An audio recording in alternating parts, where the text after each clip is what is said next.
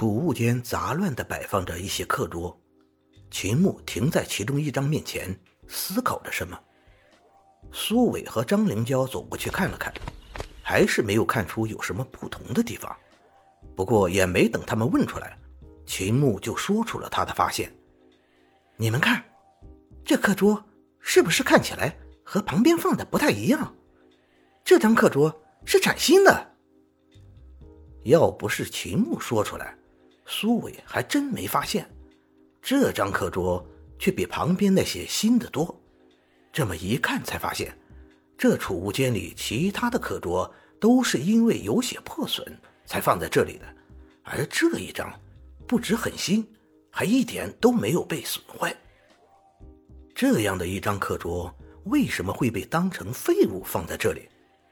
这个问题在他们看到了课桌下面写着的名字时，得到了答案。那课桌下面用墨水写着两个大字，就是那个孩子的名字。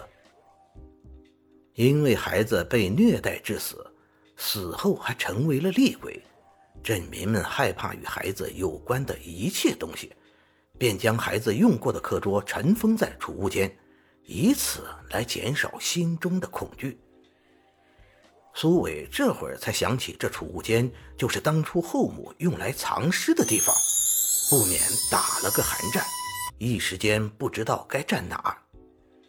秦牧还在继续观察那张课桌，似乎是想看看能不能找出什么信息来。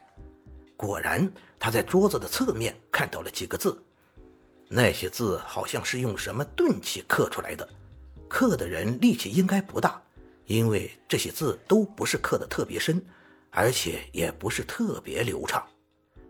那上面刻的字有点模糊了，秦牧勉强认出了有“去死”“不可信”这些字，其他的就有点看不清楚了。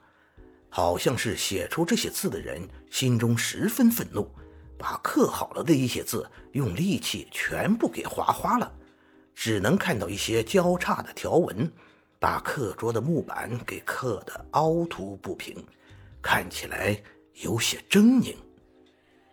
三人走出了储物间，除了在课桌上看到的那些字外，今天就只有那不知能不能动的书籍，还有不知从哪里传来的诡异的读书声没搞清楚了。